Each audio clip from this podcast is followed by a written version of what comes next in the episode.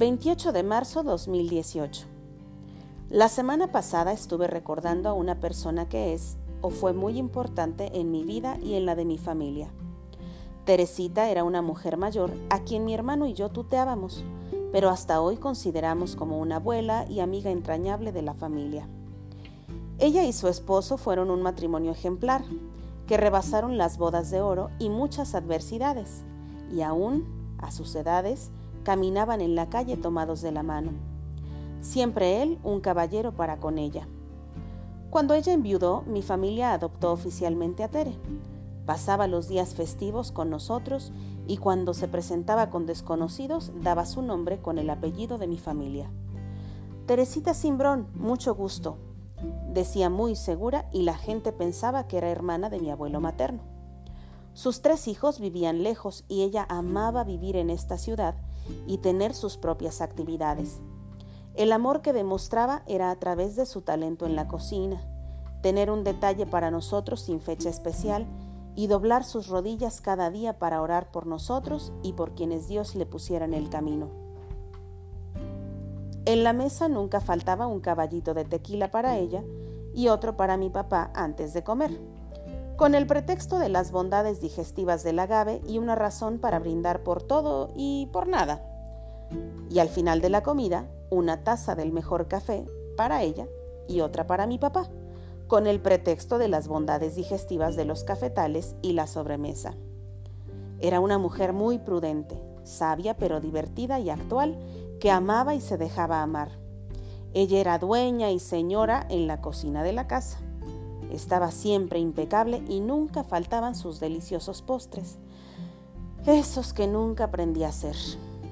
Vivía en un pequeño departamentito, pero todos los días llegaba a nuestra casa, o a veces mis papás iban a recogerla en la mañana y en la tarde la llevaban de regreso, porque aún en la insistencia de mis padres para que ella viviera con nosotros, ella, en su prudencia, decía que no quería dar molestias al ser una persona mayor que dormía a ciertas horas o tenía sus propias costumbres. Aquí veía películas, platicaba, cocinaba, nos apapachaba y tocaba con sus palabras y entrega a Dios el corazón de las personas que se acercaban a ella. Mi hermano y yo en ese entonces teníamos como ocho y nueve años. Teresita en ocasiones nos cuidaba si mis papás tenían que salir y aguantaba nuestras horas de ver caricaturas o jugar videojuegos pero siempre nos alcahueteaba dándonos tapioca, mousse de mango, de fresa, galletas de choco crispies, pan de zanahoria o galletitas marías con Nutella. Por esos días, mis papás mandaron a hacer un librero en su casa, que ocupa toda una pared de la sala. El librero da la espalda hacia la escalera, así que mi papá tuvo la idea de hacer debajo de la escalera un hueco donde posteriormente se colocaría una puerta oculta como parte del librero, y así habría un espacio secreto para guardar cosas. Primero hubo un proceso de albañilería para hacer ese hueco en el muro. Cuando quedó bien lisito y repellado magistralmente, nos gustaba llevar cobijas o juegos de mesa a ese hueco, hacer casitas con sábanas y almohadas para jugar. Y después vino el trabajo de carpintería, para elaborar el librero con todo y la esperada puertita secreta. Por fin lo colocaron después de varias semanas de mucho medir y cortar madera. Ahí estaba, el librero en crudo porque aún faltaba ponerle la tinta de color. Mi hermano y yo moríamos de ganas de poder escondernos detrás de la puertita y jugar a los pasadizos, pero mi papá nos había advertido por varios días que el carpintero tenía que lijar un poco la parte superior de la puerta porque se atoraba. No se vayan a meter, nos dijo tajantemente. Pero un día, mis papás tenían que salir por la mañana y nosotros estábamos disfrutando del periodo vacacional de verano. Habían acordado con Teresita que ella llegaría a cuidarnos por la mañana. No había más opción que quedarnos alrededor de hora y media solos entre el tiempo que mis papás se iban y Tere llegaría a la casa.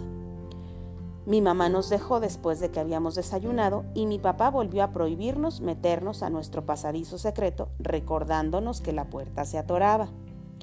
Y nosotros, como los hijos obedientes que siempre hemos sido, En cuanto se fueron, bajamos con el cargamento de cobijas y juguetes para entrar a nuestra pequeñísima mina.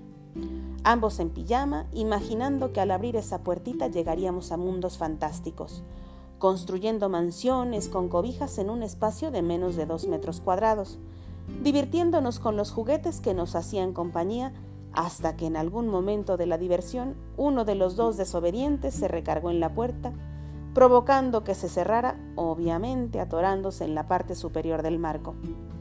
Por dentro no había manera de poder abrirla. Teníamos que jalarla fuerte y ni siquiera había alguna manija por donde pudiéramos jalar. O alguien tenía que empujarla desde fuera para podernos liberar. El tiempo no era nuestro aliado porque muy probablemente mis papás llegarían antes de que pudiéramos salir. Ellos serían nuestros rescatadores y después de vernos seguramente vendría la penitencia por el pecado. Intentamos de todo con las supuestas herramientas que teníamos al alcance, con las cobijas, con los juguetes. Tratamos hasta de hacer nuestros dedos de un milímetro de grosor y 30 centímetros de largo. Apenas podíamos ver por un hoyito en la madera que había sido hecho para pasar los cables de un estéreo, y mi hermano, en su rara manifestación de desesperación, miedo y claustrofobia, terminó lleno de sudor y sin la camisa de la pijama, pegando la nariz en el diminuto espacio entre la puertita secreta y el marco donde estaba atorada para poder respirar.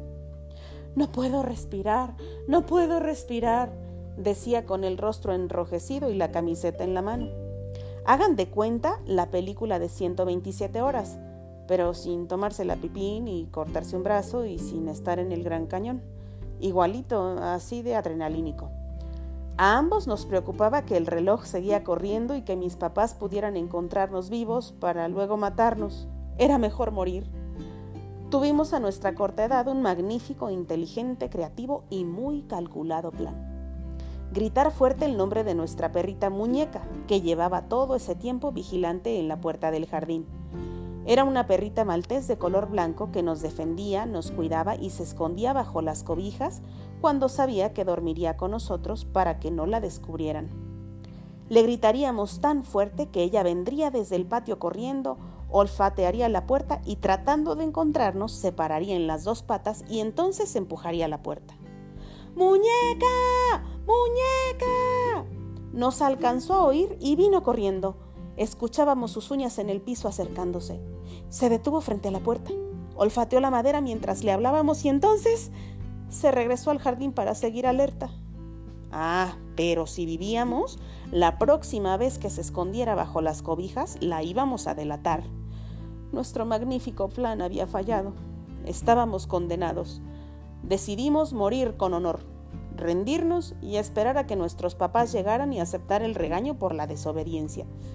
Esperábamos la muerte sentados en silencio, abanicándonos con las manos y turnándonos para asomar la nariz por el hoyito para los cables y tomar un poco de aire fresco. De repente, en medio de nuestra resignación y silencio de varios minutos, escuchamos la tierna voz de Teresita desde la cocina. Buenos días, niños, ya llegué. Teresita, gritamos con esperanza. ¿En dónde están? preguntó angustiada. Aquí en el librero, respondimos estúpidamente. Es que se atoró la puertita y nos quedamos encerrados. ¿Cómo lo saco? Empuja lo más fuerte que puedas. Y ella, con su cuerpo delgado, pero toda esa fuerza que le había dado el amor, empujó la puerta y nos liberó. Le debemos la vida. Sacamos todas las evidencias, le confiamos a Teresita el proceso de nuestro encierro.